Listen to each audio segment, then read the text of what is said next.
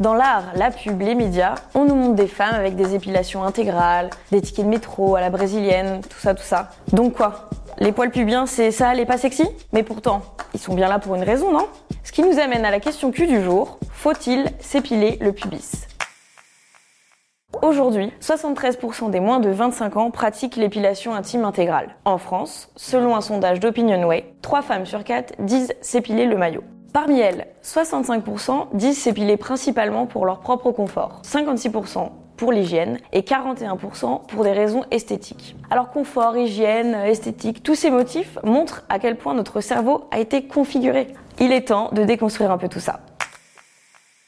La pilosité féminine a toujours fait débat dans la société occidentale. Tout le monde le sait que les femmes ont des poils au pubis. Ce qu'on sait moins, c'est qu'elles en possèdent exactement le même nombre que leurs amis les hommes, environ 5 millions sur tout le corps. Mais les poils des femmes sont tabous, on ne doit pas les voir. Et ça, ça ne date pas d'hier. Comme l'explique la chercheuse Claire Simon dans un article de Slate, jusqu'au 19e siècle, on ne retrouve quasiment pas de traces de représentation de poils. Et il est fortement déconseillé d'en dessiner sous peine de censure.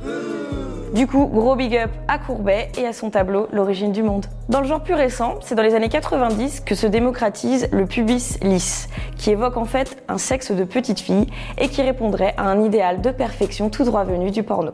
Et du coup, on est nombreuses à avoir intériorisé tout ça comme étant la norme et devant y répondre. Alors, si avant de s'en débarrasser, on se demandait plutôt pourquoi ils sont là.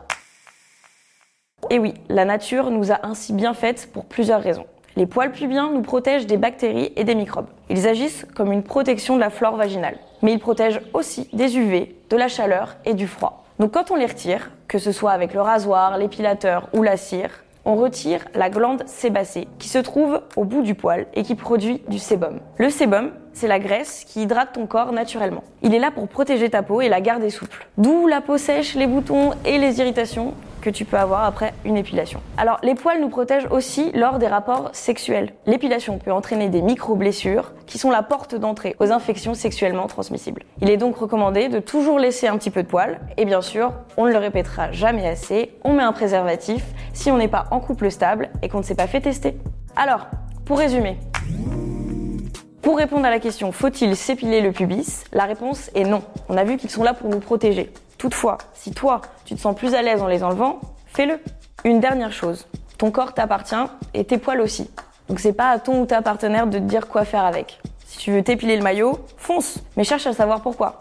Et surtout, pour qui. Et voilà, c'était la question Q du jour. Si ce podcast t'a plu, montre-le nous avec des étoiles et des commentaires positifs. Et puis partage-le à tes potes sur les réseaux sociaux.